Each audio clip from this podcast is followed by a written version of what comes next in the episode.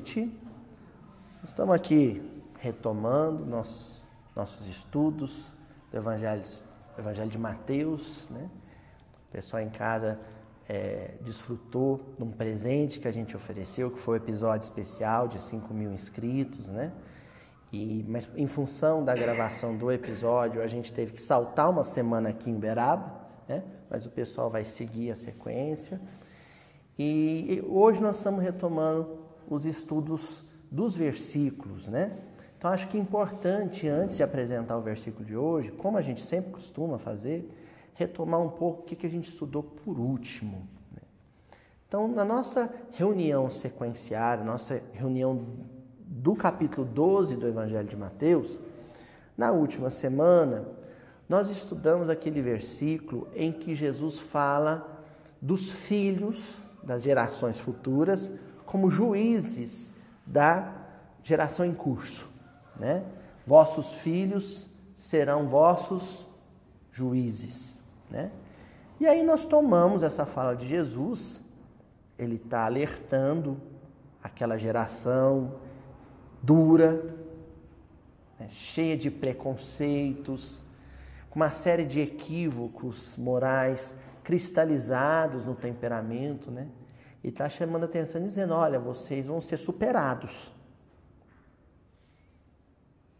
A geração que virá vai superar vocês, vai dar um passo adiante. Parece que Jesus está dizendo uma coisa ruim, uma notícia ruim para eles. Tipo, vocês vão ficar para trás, vão comer poeira. Mas não, é uma boa nova. Porque evangelho quer dizer boa nova, uma boa notícia. É Jesus dizendo: apesar do endurecimento de vocês, apesar da preguiça moral de vocês, da má vontade de vocês, a Terra, como coletividade, continuará avançando. Ninguém detém o progresso humano, apesar da má vontade de vocês. Porque a turma, turma que virá vai dar um passo à frente. E a notícia melhor ainda é que quando vocês tiverem uma nova oportunidade, ou seja, quando a geração de hoje se constituir a geração, uma segunda geração futura, ou uma terceira, ou uma quarta geração futura, vocês retornarão num contexto melhor, num contexto mais civilizado.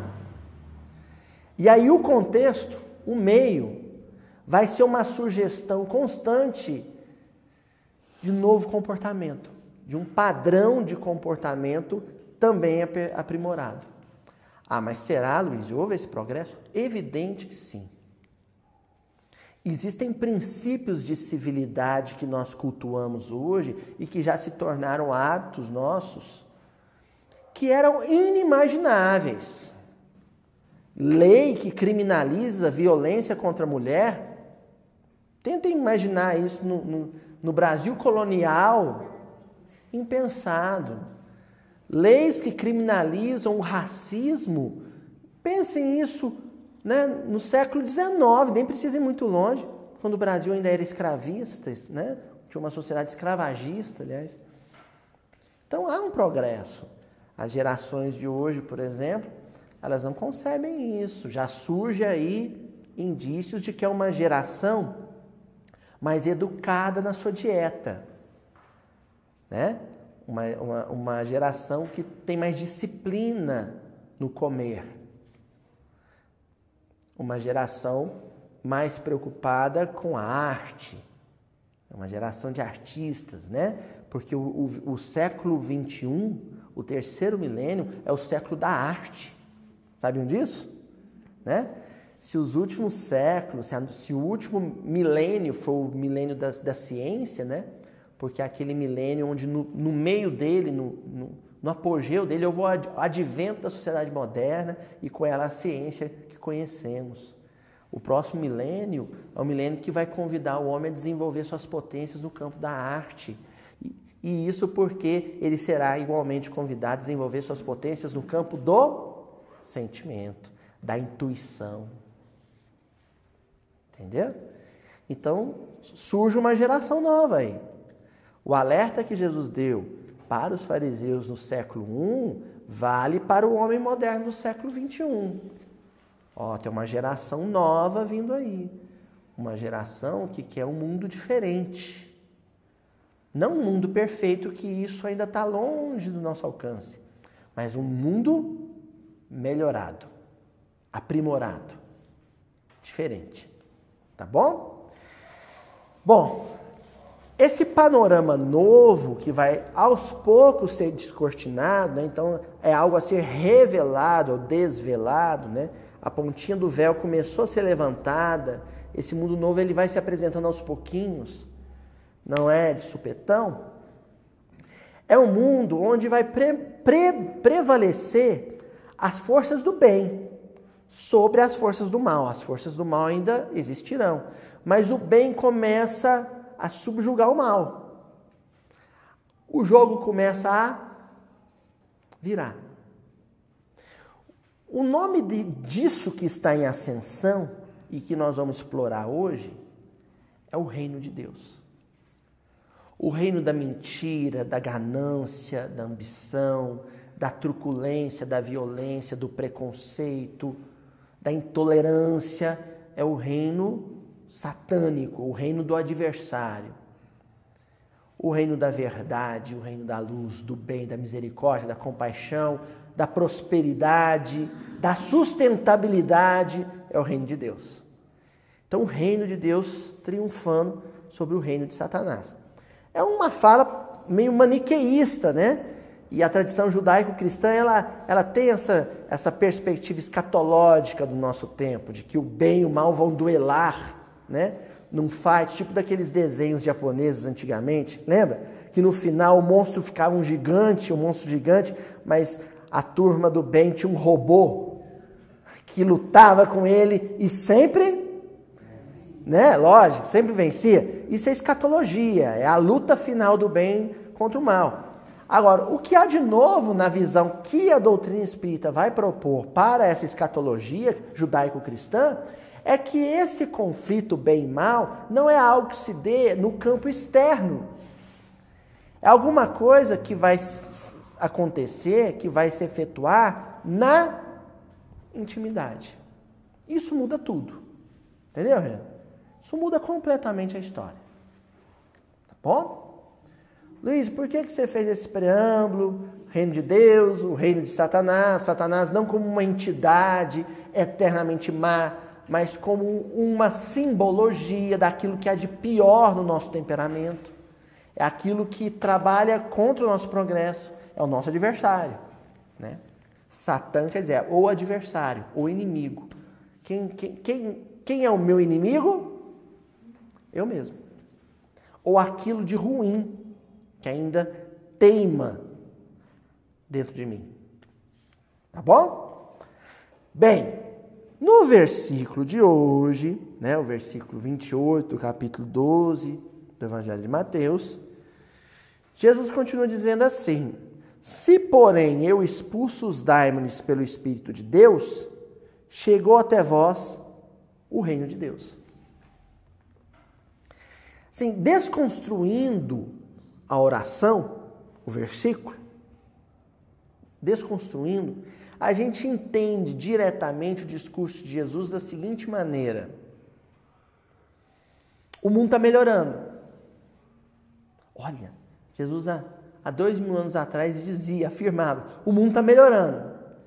E eu sei que está melhorando porque quando eu falo do bem, vocês, ou pelo menos alguns de vocês, já dão combate aos daimones, aos demônios internos, íntimos que são aqueles sete demoninhos, na verdade oito, né?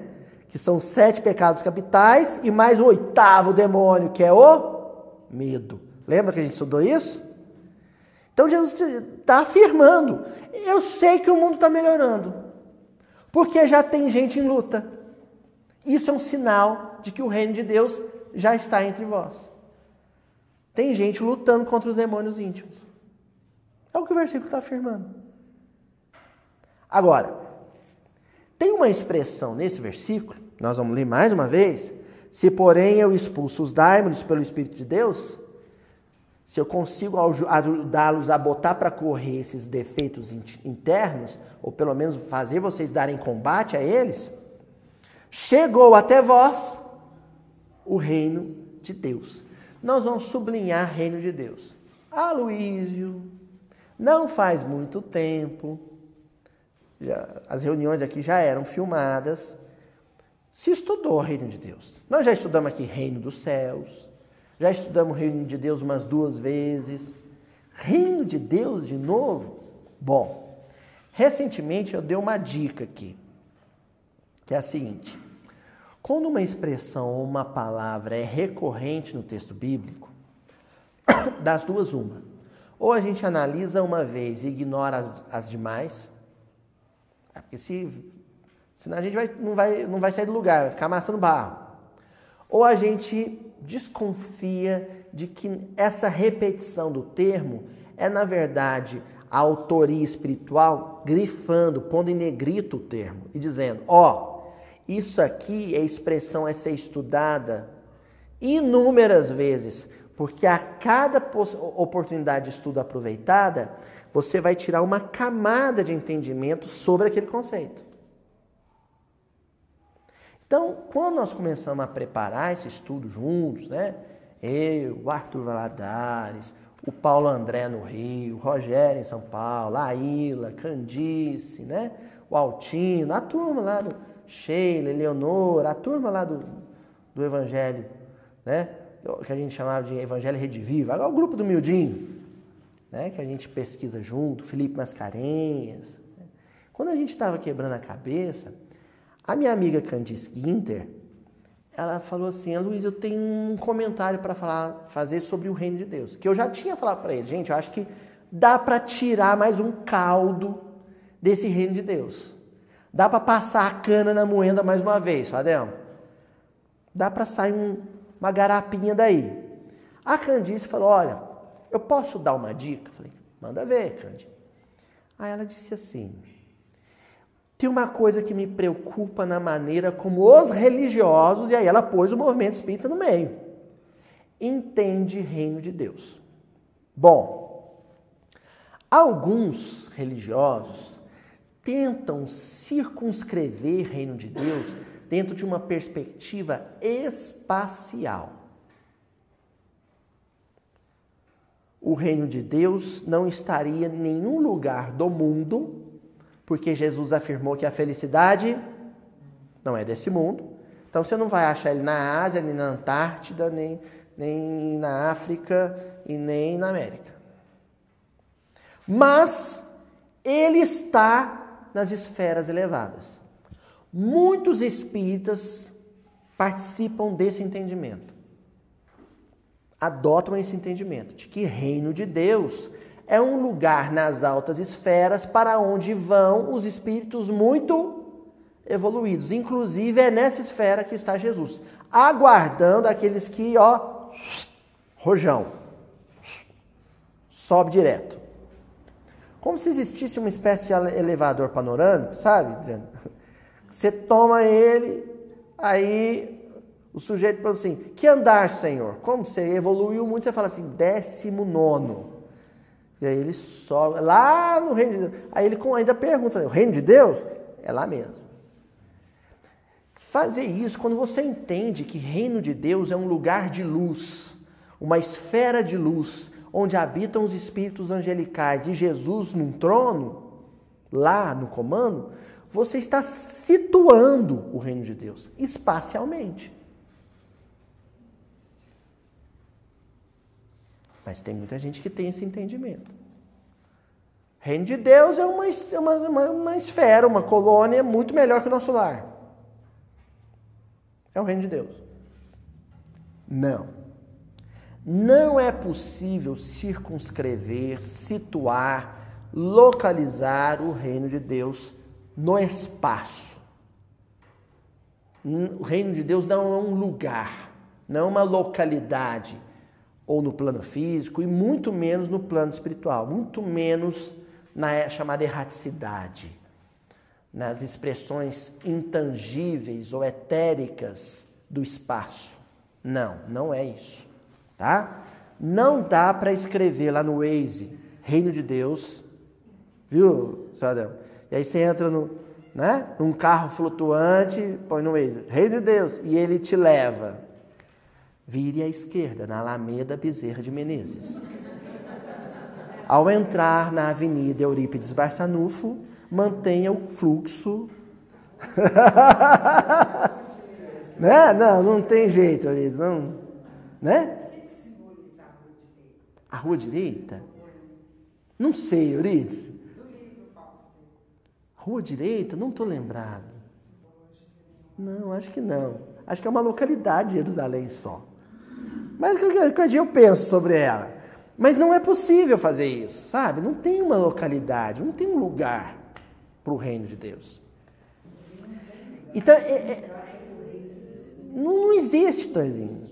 Essa visão de, em que as pessoas às vezes localizam né, o reino de Deus em algum ponto do universo, é uma visão ingênua. Isso é ingenuidade, inocência espiritual. Esse espírito precisa amadurecer essa concepção. Mas existe um outro entendimento, igualmente ingênuo, igualmente inocente, que reflete infantilidade na maneira de enxergar a questão.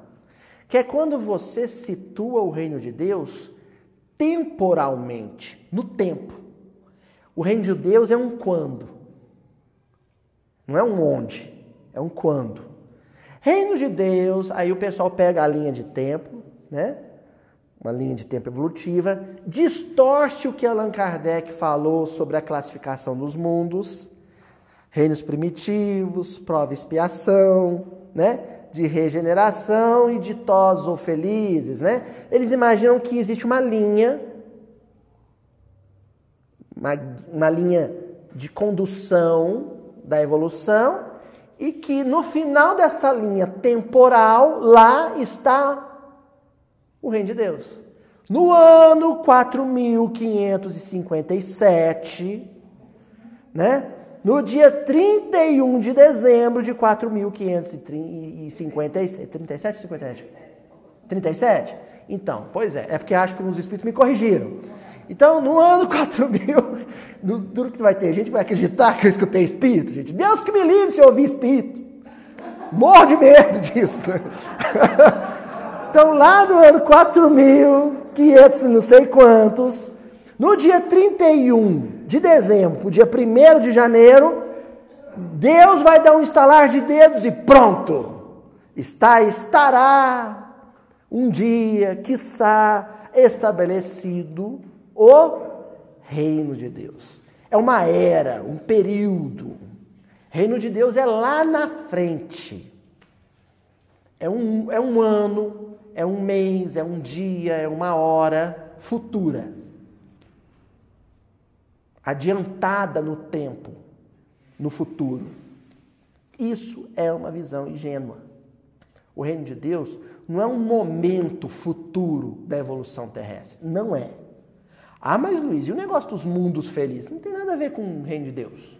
Quer dizer, tem tudo a ver com o reino de Deus e nada a ver com o reino de Deus.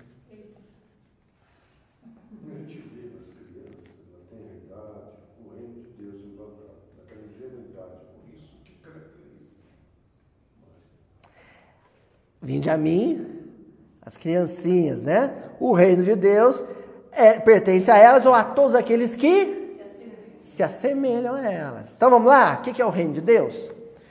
Quando um menino, uma criancinha de 5 anos, está no aniversário dela e o papai e a mamãe tá com ela no colo, e ela olha o papai e a mamãe dão um beijinho, um selinho, e depois beija ela, e ela se sente amada, e ela sente amor por todo mundo que está ali cantando parabéns para ela.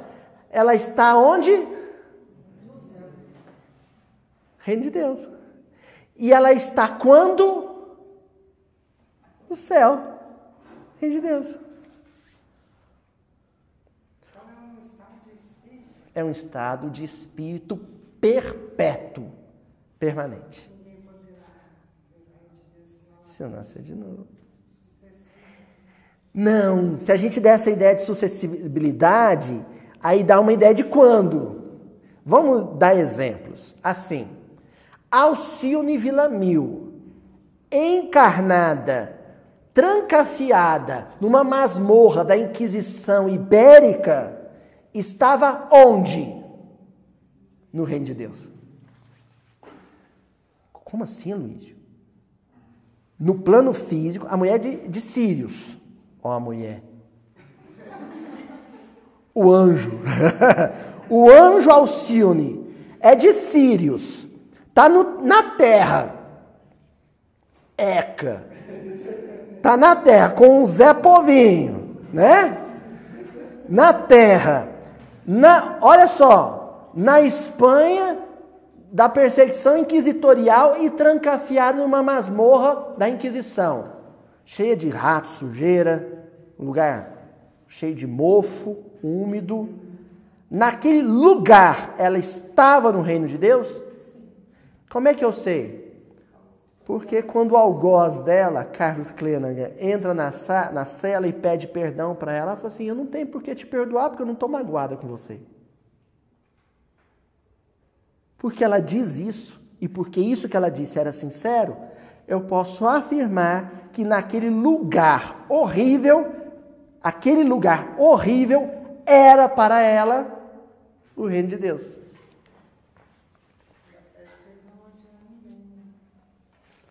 Ó, você quer participar do reino de Deus comigo? Aqui, nesse lugar, não odeie mais ninguém. Agora outra perspectiva. Lá, 2.500 anos atrás, ou seja, 500 anos antes de Jesus, quando Sócrates é aprisionado e obrigado pela autoridade ateniense tirânica a beber a cicuta, ou seja, quando ele é executado envenenado, acusado de corromper a mocidade, naquele dia ele faz isso sereno, sem odiar ninguém. Naquela época, naquele quando, naquele momento da linha de tempo civilizatória, há 2.500 anos atrás, nós não estamos falando de 2.500 anos na frente, há 2.500 anos atrás, Sócrates já havia chegado no reino de Deus. Aquele tempo já era o reino de Deus para ele. Há 2.500 anos atrás. Ele já, já, já tinha chegado no reino de Deus. Então não é um quando. Quer dizer, pode ser qualquer quando. Pode ser qualquer onde. Pode ser qualquer época, pode ser qualquer lugar. Reino de Deus é dentro da gente.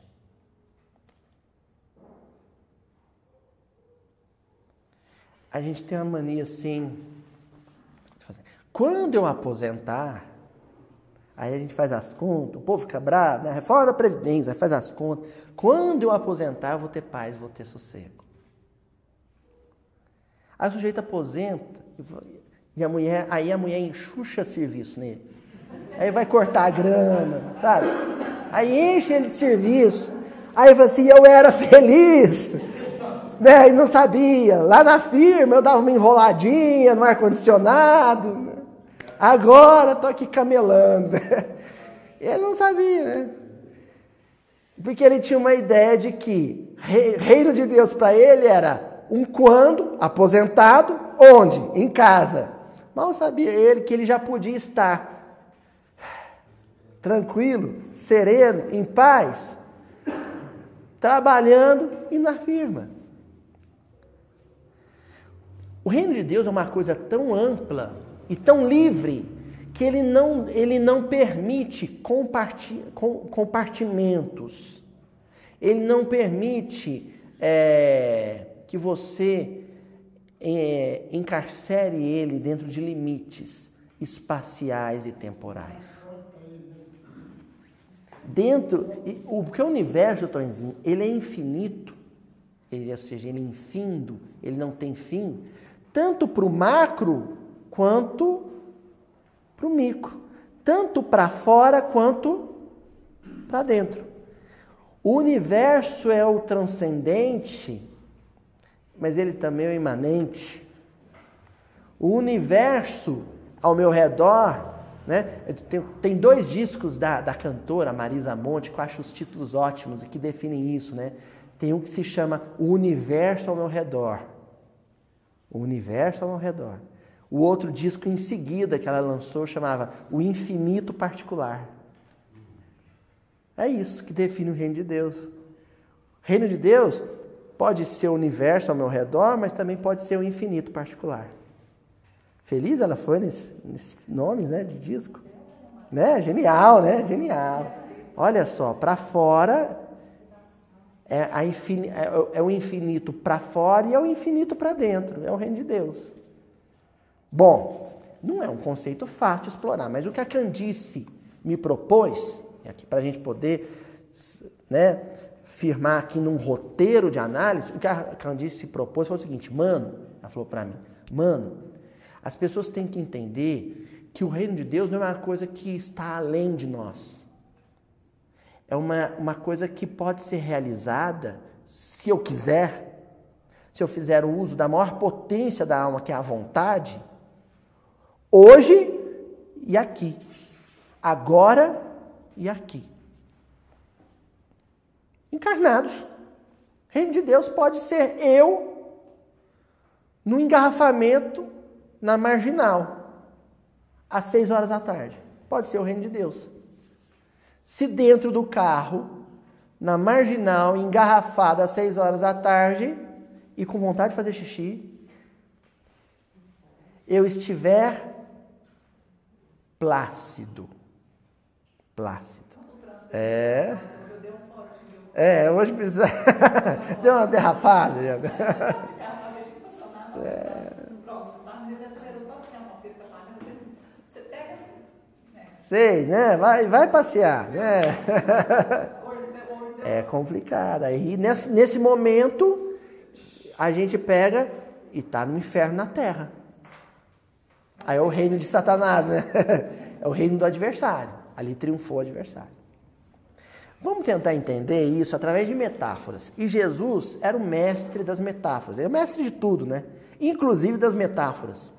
E Jesus usava muito as metáforas da natureza. Porque a natureza é um livro vivo a ser estudado, né? Então, lá no livro Jesus no Lar, no capítulo 4, tem uma, é uma lição que se chama a lição da semente. Olha que coisa incrível. Jesus vai usar a semente para explicar o reino de Deus. Então, ele pega e diz assim para os discípulos, lembrando que o Jesus no Lar eram os cultos né, em torno das escrituras realizados na casa de Pedro.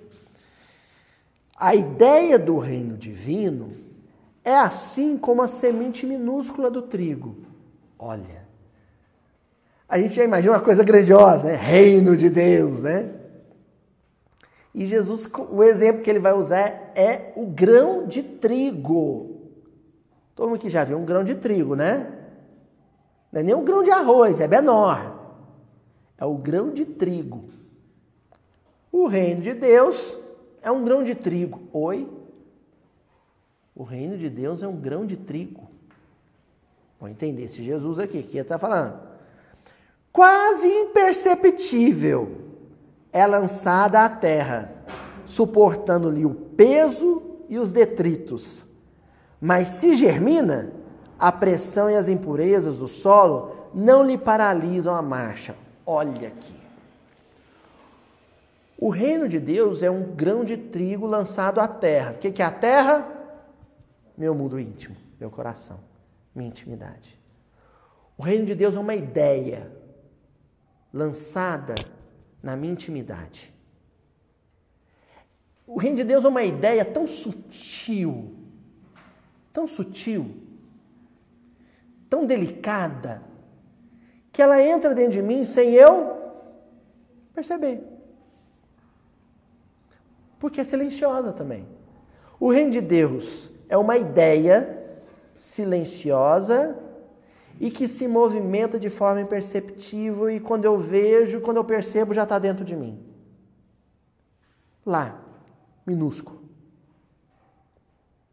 Só precisa de meio para germinar, para começar o processo de expansão. Então, um processo de expansão que começa de dentro para fora. Então, ele entra dentro de mim, pequeno, é germen, é semente. Aí lá dentro ele eclode. E começa a expansão. E aí ele expande tanto dentro de mim, Jadelmo, que ele começa a transbordar pelos poros, pelos orifícios todos da minha cabeça. Então o reino de Deus começa a transbordar pela minha boca em forma de palavra, pelos meus olhos em forma de olhar, pelos meus ouvidos em forma de ouvir, pelas minhas mãos em forma de abraço, de afago, pelos meus pés em forma de movimento, pelo meu corpo em forma de sacrifício em forma de renúncia.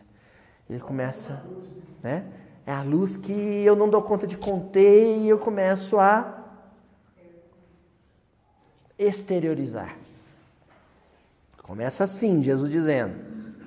Só que tem um detalhe, né? Como toda semente, ela começa esse processo de expansão, mas dentro do solo, no interior do solo, na furna, mas para poder se exteriorizar, ela tem que vencer detritos. Aí eu sublinhei aqui, né? O peso dos detritos, do entulho. Quais são os detritos?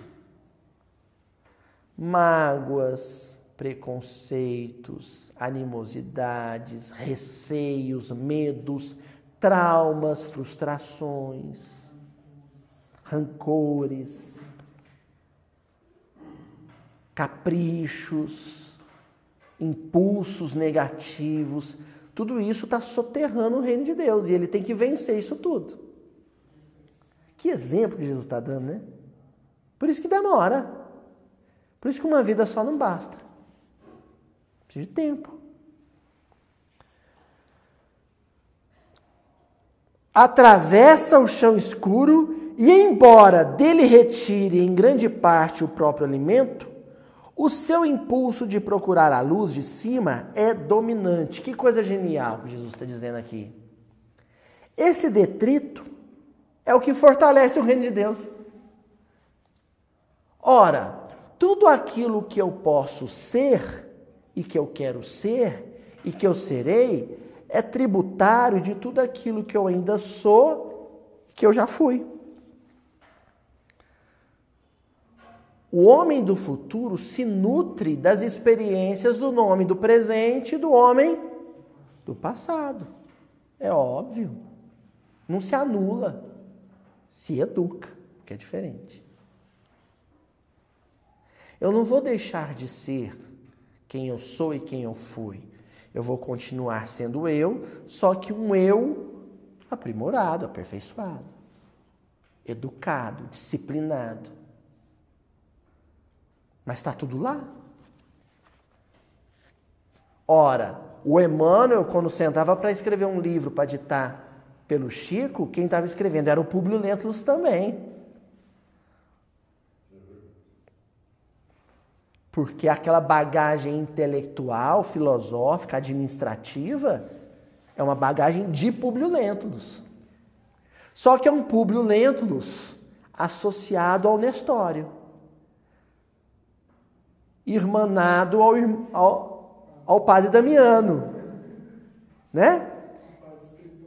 E enriquecido pelo Manuel da Nóbrega. Mas é Publio Lentulus também.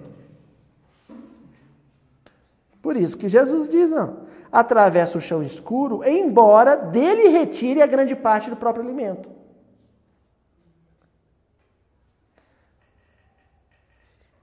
e frutifica para o bem de todos. Olha só, que bacana. Aí aquele grão se exterioriza, germina, vira broto. Isso. Passar essa fase do crescimento, com todas as intempéries, é a sagrada terra é. que faz produzir. Exatamente. E essa terra é a nossa, é a nossa personalidade, é tudo que a gente é, é a somatória de tudo. E vai vencer. E vai romper a carapaça. Porque a, a exteriorização do reino de Deus já semeado em nós é uma questão de tempo. Só isso. É uma questão de tempo. Todas as vezes que eu estiver do lado de uma pessoa intragável, impossível, insuportável, vamos repetir um mantra, gente. Sabe mantra? Vamos repetir assim. Põe o repeat, né? Vai ficar repetindo nas cabeças assim, dona Cíntia, é questão de tempo, é questão de tempo. Ele vai ser melhor, é questão de tempo. É claro que tem hora que a raiva é muito. É questão de tempo. É questão de tempo. É só questão de tempo. Né? Você só segura a onda e continua repetindo. É questão de tempo. Vai ter hora que vai ser. Ah, é questão de tempo. Mas tem hora que vai ser. É questão de tempo, é questão de tempo. É assim? Isso vale também para nós. Aquele dia que a gente estiver muito deprimido, muito melancólico, porque fez uma burrada, fez uma besteira danada, eu vou ser melhor, eu vou superar esse vício, é uma questão de tempo. Tudo passa. É. Há várias frases para a mesma ideia. De que a semente leva um tempo, aí sim, aí entra a ideia de tempo, para poder romper as toneladas de vícios e preconceitos que nós ainda temos. Não é assim? Ó. O aprendiz que sentiu a felicidade do avivamento interior, qual ocorre a semente de trigo, observa que longas raízes o prendem a inibições terrestres. Olha só, ele já está frutificando, se ele está frutificando, o que, que vem dentro da fruta? Semente. É que a gente come as frutas, mas a ideia da fruta na natureza é outra. É que ela caindo ou sendo comida por pássaros, ela seja o veículo, o meio, para que o que se espalhe? Sementes. Então, os nossos gestos, os no nossos atos positivos, generosos são frutos que penderam de nós e que têm por objetivo semear outras terras, outros solos, outros corações. Agora, isso tudo vai acontecer com as minhas raízes ainda presas aos solos, ou seja, o meu pretérito, o meu histórico é de um homem que viveu equívocos. Não se anula isso. Só que vira outra coisa. Né? O que é a figueira seca que Jesus amaldiçoou? É aquela árvore que só se apega ao solo. Ela não é capaz de também frutificar, dar frutos, figos, semear os outros. Então, quando Emmanuel escreve há dois mil anos, olha que bonito. Emmanuel escrevendo há dois mil anos é a raiz buscando nutriente no solo que a, na qual ela é presa, ou seja, o homem de, de hoje buscando na memória as experiências do homem do passado, mas com o objetivo de transformar nutriente em fruto, ou seja, transformar experiência em obra, em literatura, para espalhar o quê? Sementes. Há dois mil anos é um fruto dessa árvore que ainda tem as suas raízes, né? Lá, então a gente vai buscar no, na experiência do passado nutriente, como a raiz faz, mas para metabolizar e transformar isso em fruto e semear. Se não der fruto, é figueira seca. Age constantemente na esfera de que se fez peregrino em favor do bem geral. Não encontra seduções irresistíveis nas flores da jornada. Olha, esse homem onde o reino de Deus, o grão de trigo já germinou, já virou planta, ele, para ele, a tentação, o convite ao mal, não é mais uma sedução irresistível. Para quem conhece Jesus e para quem já espalhou algum bem em nome de Jesus, a tentação nunca é irresistível. Ela pode ser dura, pode ser difícil, pode ser pesada, Pode ser poderosa, mas irresistível não é. Se existe 10% de possibilidade de você resistir, então ela não é irresistível. Só se houvesse 100% de possibilidade de você não resistir. Aí isso é fatalismo, aí isso não existe no universo. Aí é Deus sendo derrotado. O que, que derrota Deus? Nada. Não existe sedução irresistível, convite irresistível. Para quem o reino de Deus já virou plantinha, já virou mudinha, já virou renovo, rebento. Né? É a música lá, arvorar, lá do Morro Alto, né? Do brotejo a galhada e eis a flor, chapadão entre terra e calhaus a raiz. Avançar a centelha, a semente, não, a semente, a centelha e o fulgor. Sobre né, coração, sobre a, sob a pele e o pulsar, cicatriz. A cicatriz é a ferida do passado, é a experiência vivida. Né? Tá lá. Mas a árvore já se aventura ao processo que é bem das árvores, e daí o exemplo da árvore da vida, da árvore do evangelho, que é o processo de verticalização. Todo movimento arbore, arbóreo, ele é um movimento vertical, de verticalização, de ascensão, de busca do alto, daquilo que é de superior. Nós somos árvores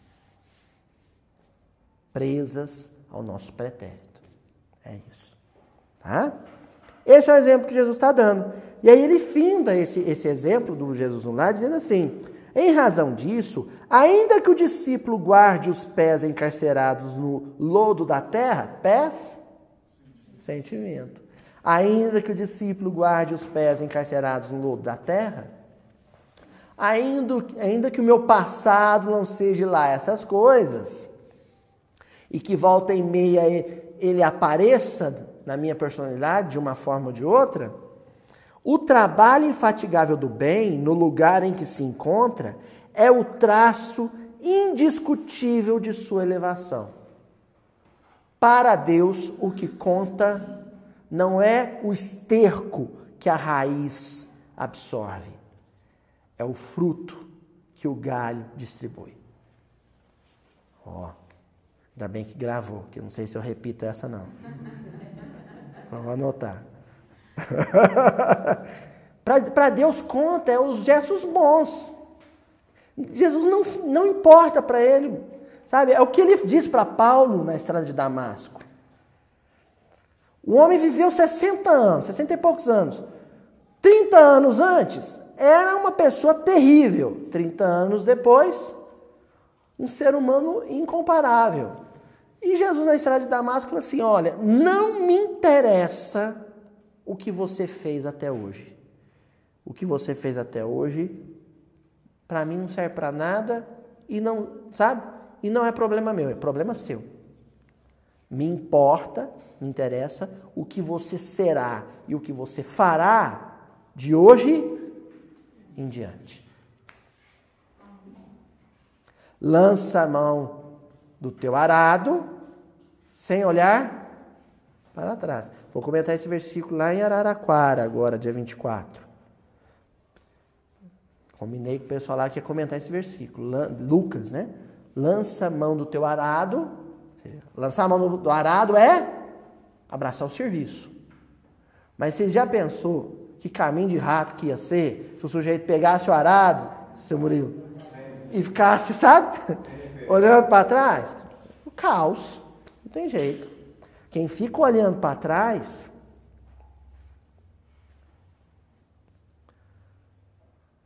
O que importa agora é que o que eu fizer doravante vai ser rastro, vai ser pegada.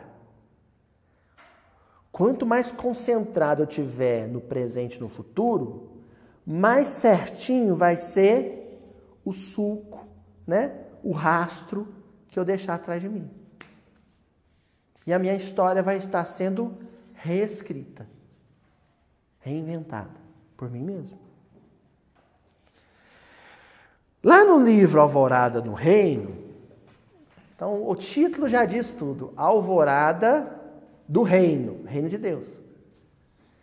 E aí o Emmanuel, ele escreve um prefácio, os prefácios do Emmanuel são incríveis, né? Os prefácios do Emmanuel são maravilhosos, são do tamanho da obra que ele está apresentando.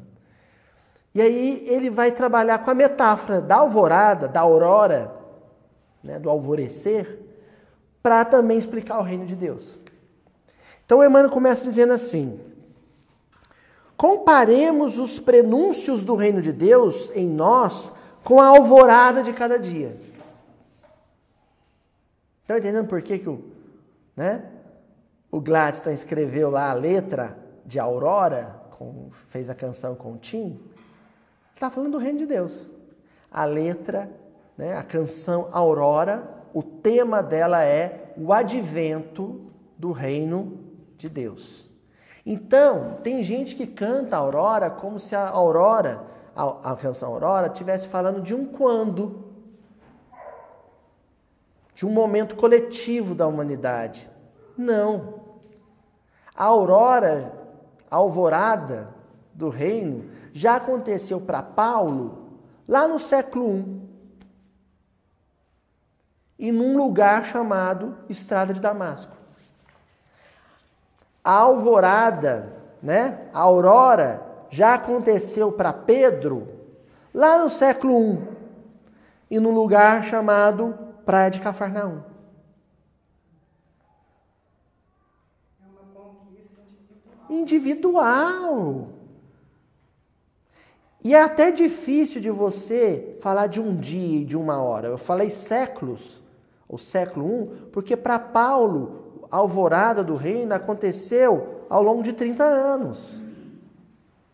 Para Pedro, foi ao longo de três anos. Para outros, vai ser ao longo de três séculos. E para outros, ao longo de três milênios. Porque é um processo íntimo e intransferível. Ninguém vai viver isso para mim, no meu lugar. Continua Emmanuel. O sol que nos sustenta não aparece de jato no firmamento. Como é que é a aurora, gente? Vamos, vamos lembrar. Quem acorda muito cedo aí? Quem aí tem o hábito. Se Adel dorme até 11 horas da manhã, que eu sei. Adel é um terrível. Para tirar esse homem da cama, não é, dona Joana? É um custo para tirar esse homem da cama né? Isso aí não é muito pegar no serviço, não. Isso aí é, isso aí é folgado, né? O seu, Adão trabalha até dormindo. Né? ele, ele desprende do corpo, que é serviço. Então, senhor Adão, quando o senhor vê a alvorada, tá indo para a roça, tá lá, pega a estrada e olha no horizonte a alvorada. Você marca lá, né? Tantas horas. É assim, ó. Pronto. Está de noitão, escuro, e de repente, uh, dia. É assim? Como é que vai acontecendo? Não é? Se você pega e fica olhando para o horizonte, você vai acompanhando aquele processo lento. Se você distrair um pouquinho com alguma coisa na paisagem, quando você vê, nossa, o sol já está todo no, no firmamento já.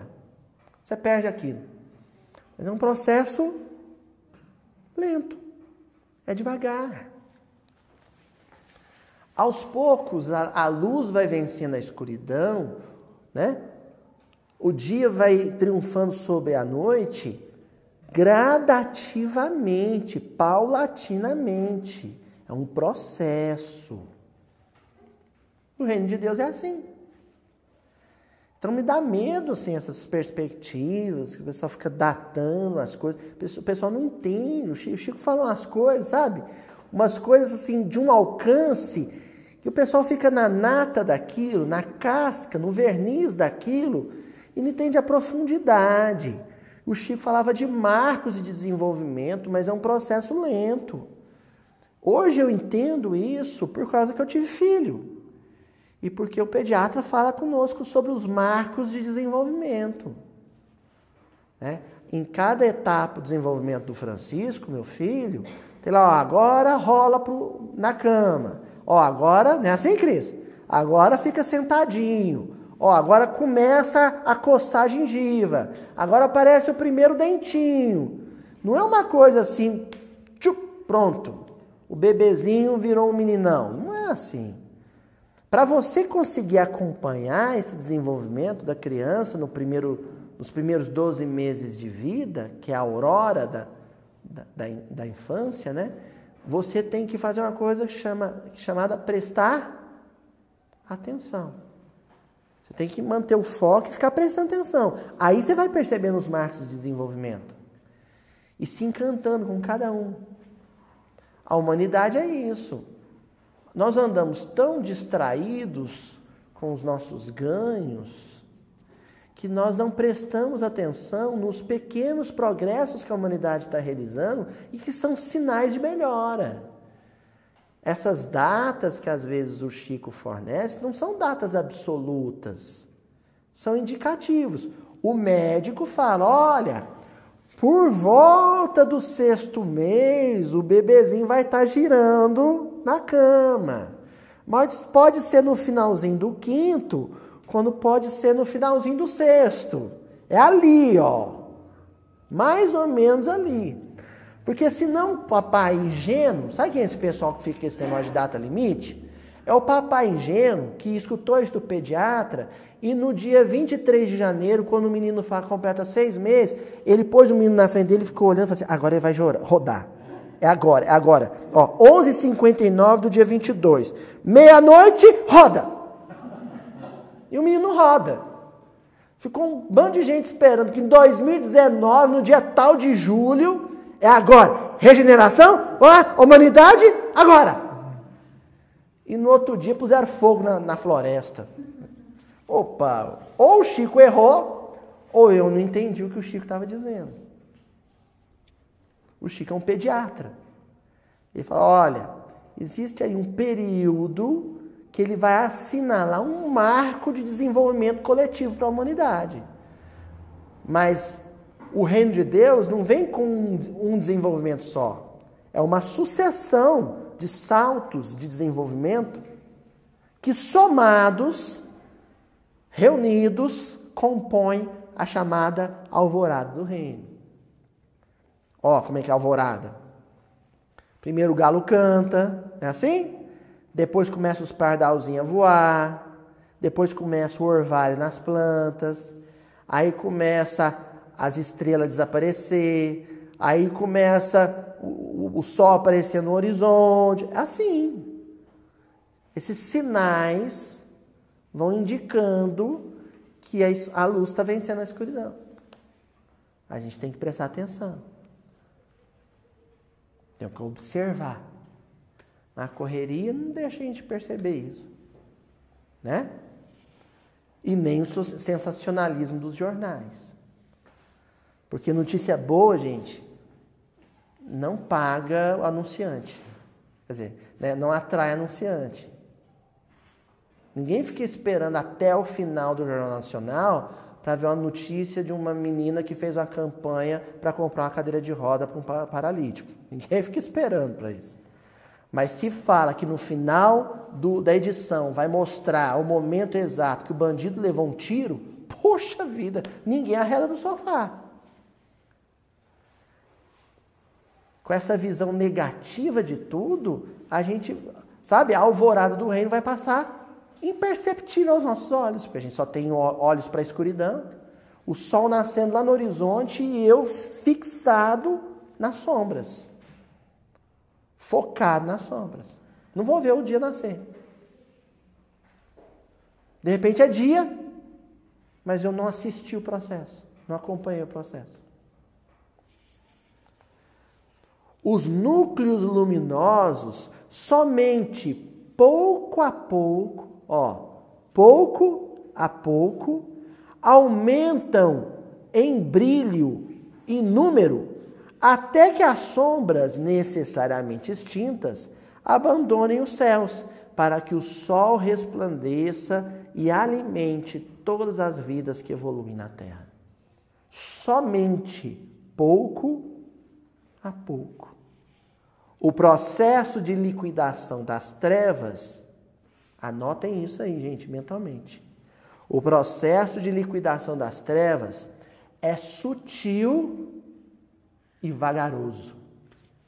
Sutil e vagaroso. Não entenderam? Deus é ninja.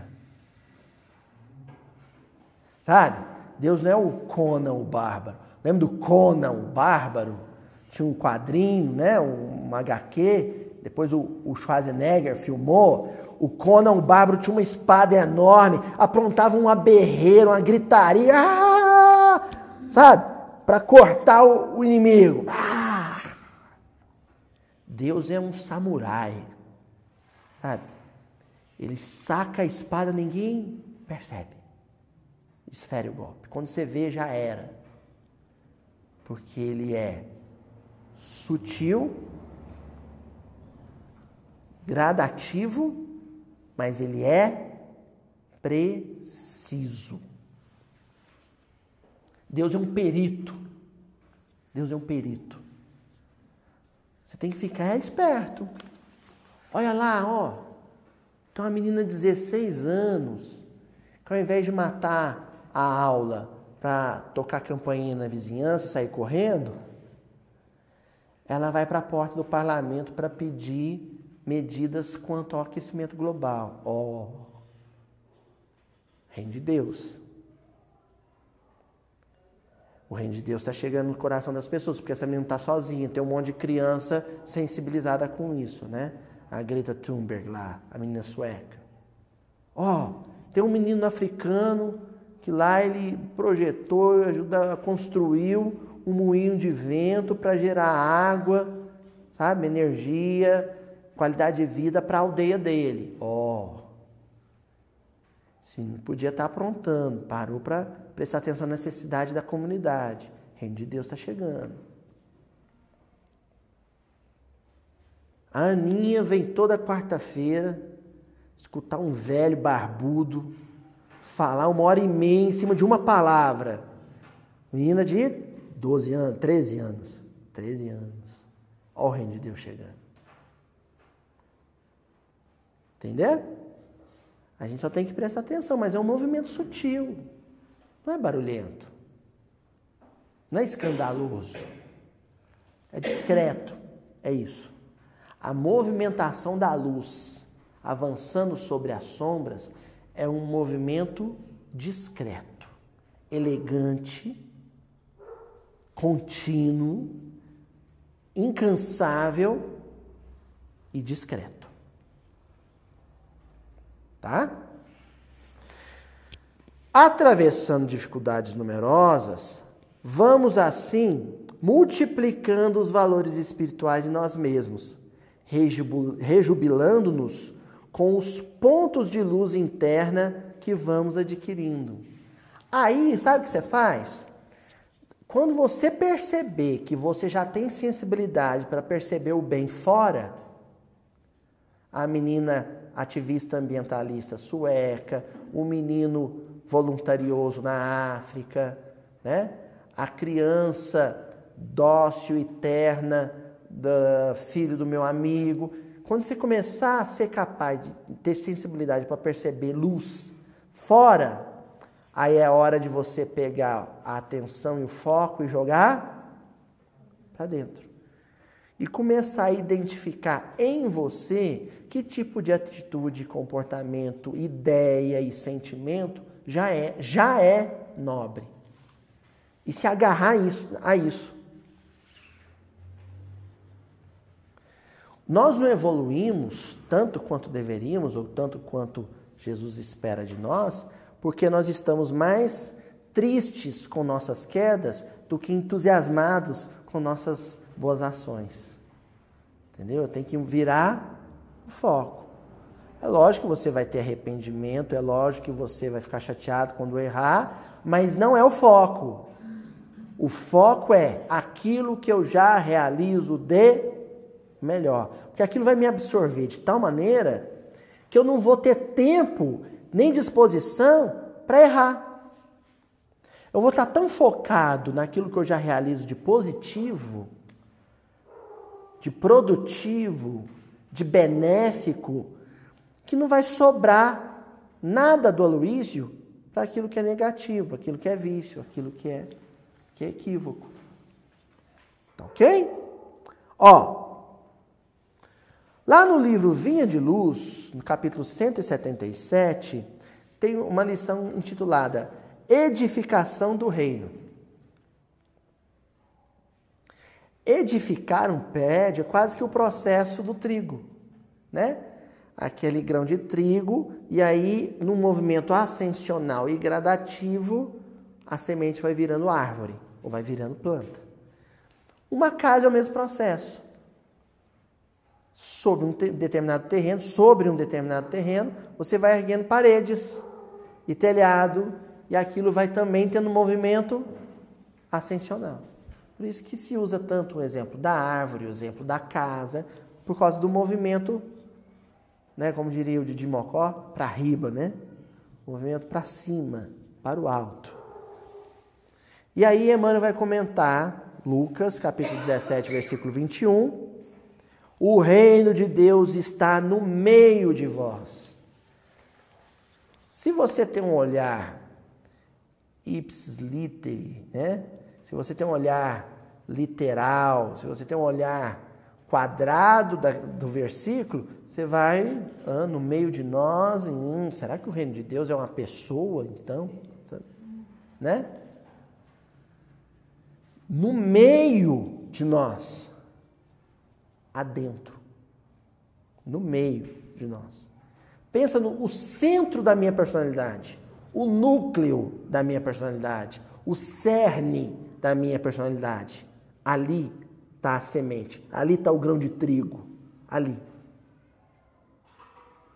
Na, na região mais profunda, mais interior daquilo que eu sou. O reino de Deus está no meio de vós. Então, o processo do núcleo, é um movimento do núcleo para a periferia e ascensional. Então, é uma espiral. Uma espiral. É um movimento. Né? Do centro para a periferia. E quando o movimento repete, eu já estou em outro patamar de evolução. Então, eu vou subindo. Entendeu?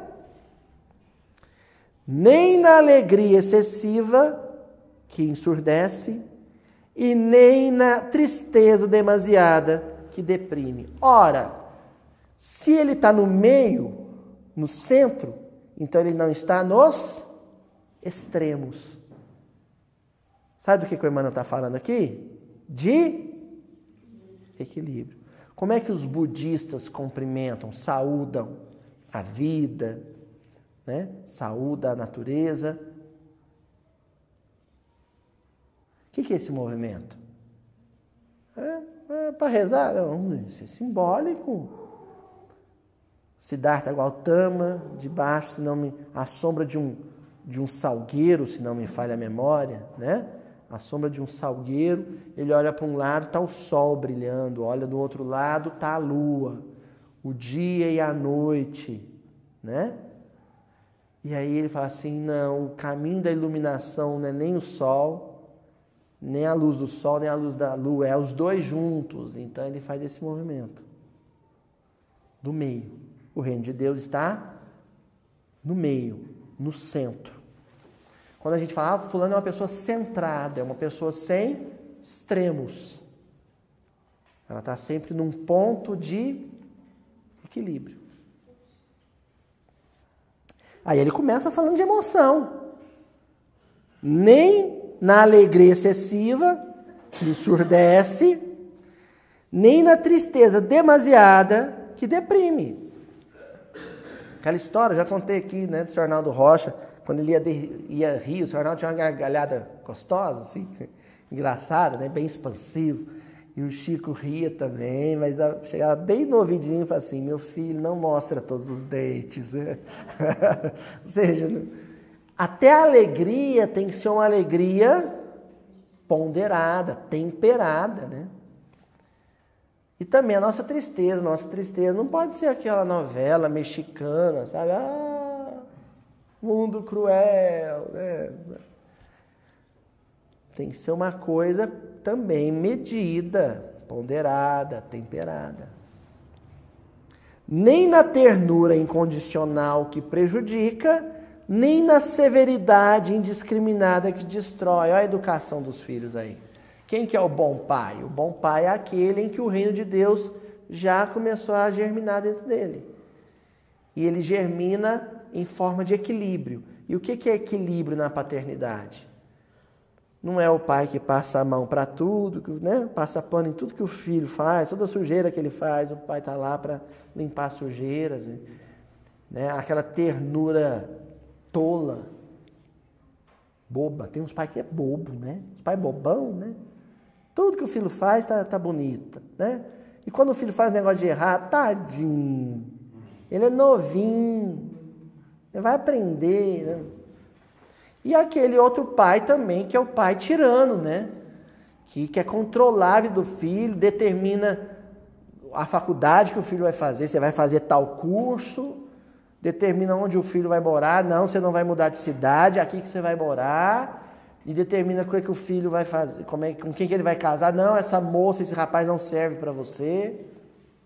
É, não pode também, que aí, é o pai que controla demais. Enquanto um é permissivo, o outro controla demais. Você tem que buscar o equilíbrio. Ah, Luiz, é tão difícil. É difícil, gente. Que nem fazer doce de abóbora. Acertar o ponto, você vai jogar muito tacho fora. Mas uma hora, né?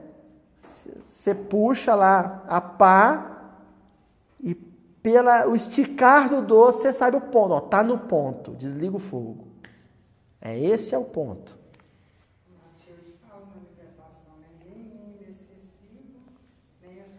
Nem aspereza absoluta. É isso mesmo, ó. O reino divino não será concretizado na terra através de atitudes extremistas Tomar cuidado com os nossos extremismos. Tudo aquilo que é extremo, que é exagerado, que é demasiado, não é saudável.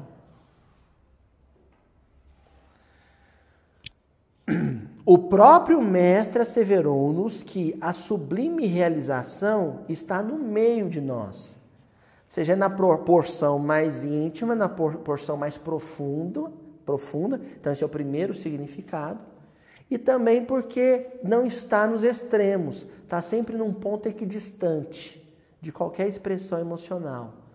É o ponto de equilíbrio, o ponto de ponderação, de discernimento, de prudência. É ali que está o reino de Deus. Se eu já vivo assim, de forma tão é, ordenada, harmoniosa, ponderada, eu já estou no reino de Deus.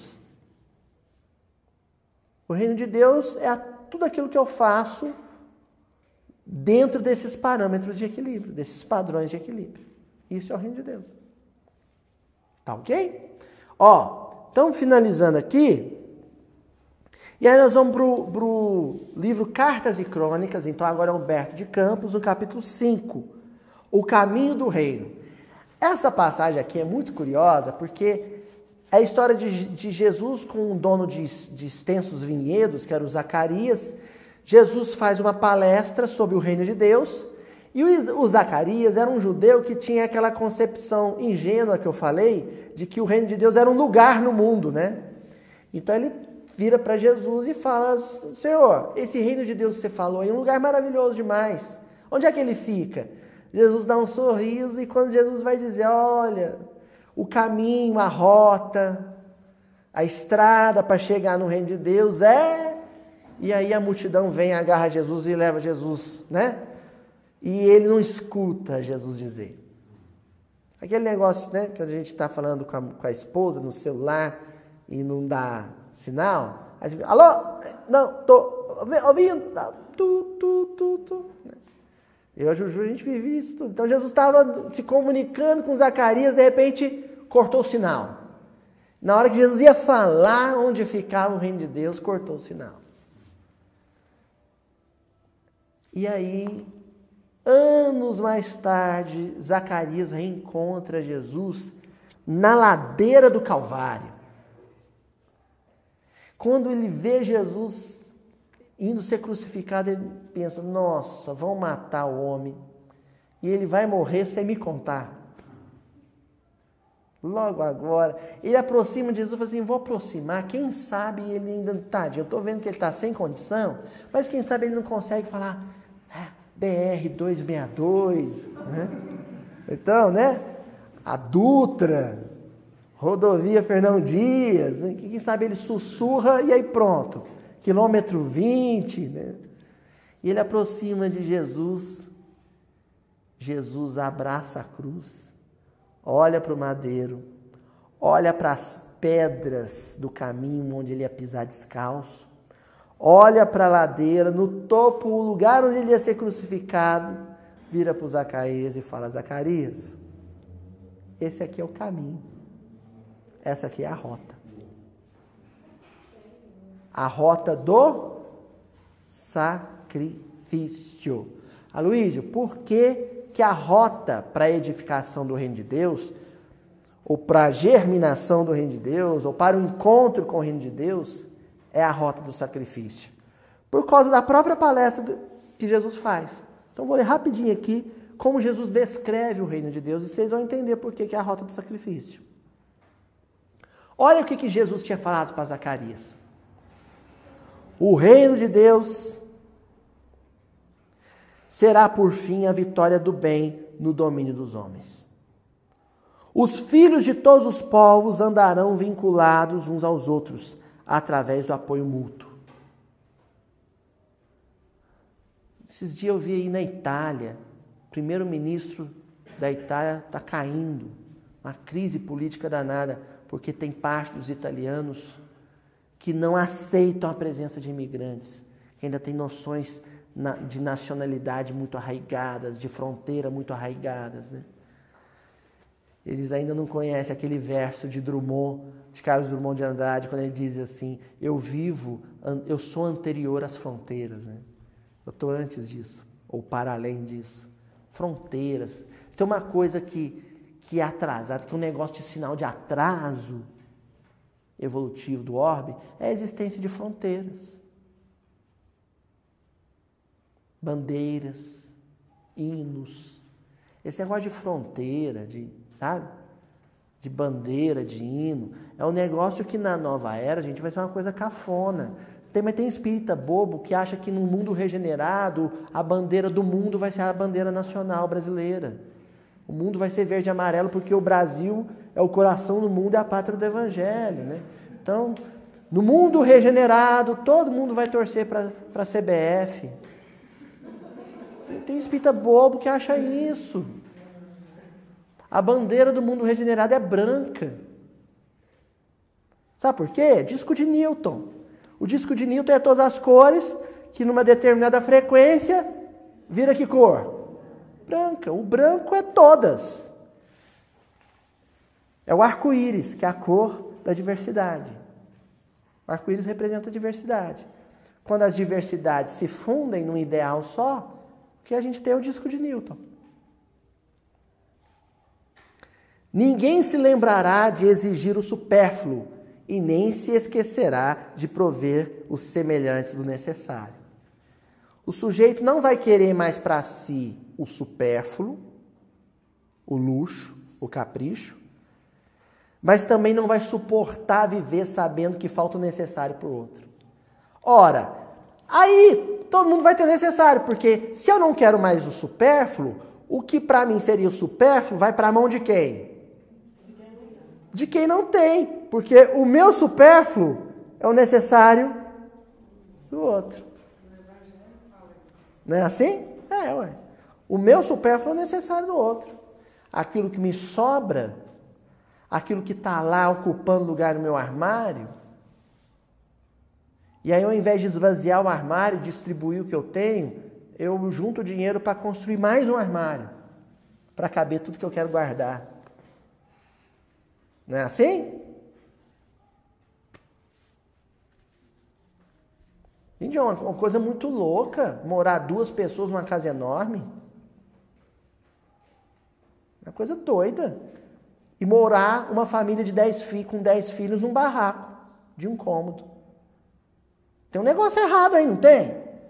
Sabe o que, que ainda não chegou? Reino de Deus. Onde? Nos corações. O dia em que na terra uma pessoa que mora sozinha, numa casa com quatro quartos, se tornar algo insuportável porque ela descobriu que tem uma família de quatro filhos morando em um cômodo, o dia que, isso acontecer, chegou o reino de Deus. A seara de um lavrador produzirá o bastante para um lavrador que não conseguiu as oportunidades da sementeira. Como é que é esse negócio? Numa plantação de soja, é tanta, tanta soja, que às vezes o sujeito tem que queimar soja para valorizar o produto. E na roça do outro sujeito, ele estava plantando uns pés de alface para vender na feira, deu lagarta, na, não vai ter nem alface para vender, e não tem o que fazer, está chorando a alfacezinha que morreu. Como é que é esse negócio? Isso é reino de Deus, não é? Reino de Deus é quando o sujeito fala assim: ó, tem terra demais aqui, não preciso disso tudo, não. Vem cá, planta aqui também. Planta aqui comigo. Gente, quem está falando isso aqui é Jesus Cristo, viu? Reclama com ele. Não reclama no comentário do YouTube, não. Reclama em prece. Jesus, eu não concordo com o que você falou. A seara, ó, perdão.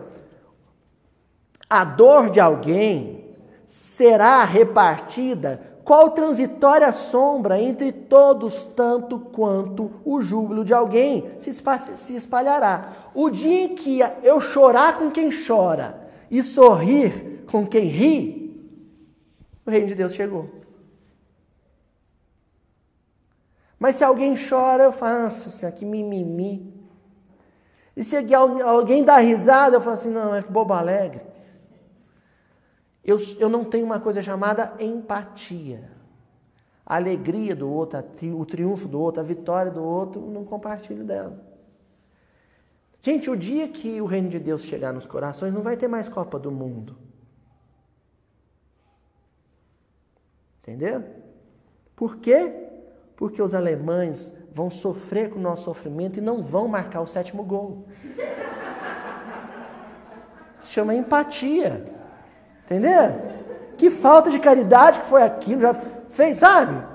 Já tinha 6 a 1 6, né? Acabou, chega. Para que o sétimo? Né? Alguém cabalístico vai dizer, porque é o número de Deus. Sete, né? O número de Deus. Falta de caridade aquilo. Aí, para a gente encerrar, gente, o que, que acontece? Depois que Jesus descreve o reino de Deus, deteve-se Jesus contemplando a turba que o aplaudia, frenética, minutos depois da sua entrada em Jerusalém para a celebração da Páscoa. Ele faz o discurso do reino de Deus, entra em Jerusalém e o povo. Ah, Jesus, Jesus, Jesus. E Jesus pensa: estão me aplaudindo porque não entenderam. Se me entendesse, não estava me aplaudindo. Ó, oh, quando a multidão aplaude um discurso, é porque esse discurso ou agradou a multidão, ou a multidão não entendeu o discurso. Aí Jesus falou assim: deixa eu forçar um pouco mais a barra. Quando atingirmos coletivamente o reino dos céus, porque é uma obra individual. Uma hora todo mundo conseguiu realizar a obra individual. Aí se tornou obra coletiva. O, ninguém mais nascerá sob qualquer sinal de separação ou discórdia, porque a humanidade se regerá pelas ideias e interesses de um mundo só. Não haverá mais sinal de discórdia e distinção. Não vai ter mais partido político, não vai ter mais farda de time de futebol. A gente não vai falar nem em idiomas diferentes, vai ser um idioma só. Por isso que o Esperanto é um indicativo do futuro. Vai ser uma língua só. Sem fronteiras. No frontiers. Tá certo? E que o reino de Deus chegue para todos nós. Cedo ou tarde. Até a semana que vem, gente. Me ache uma escola que fala: olha, meu filho, se o seu coleguinha tiver sem lanche, dá o seu e fica sem.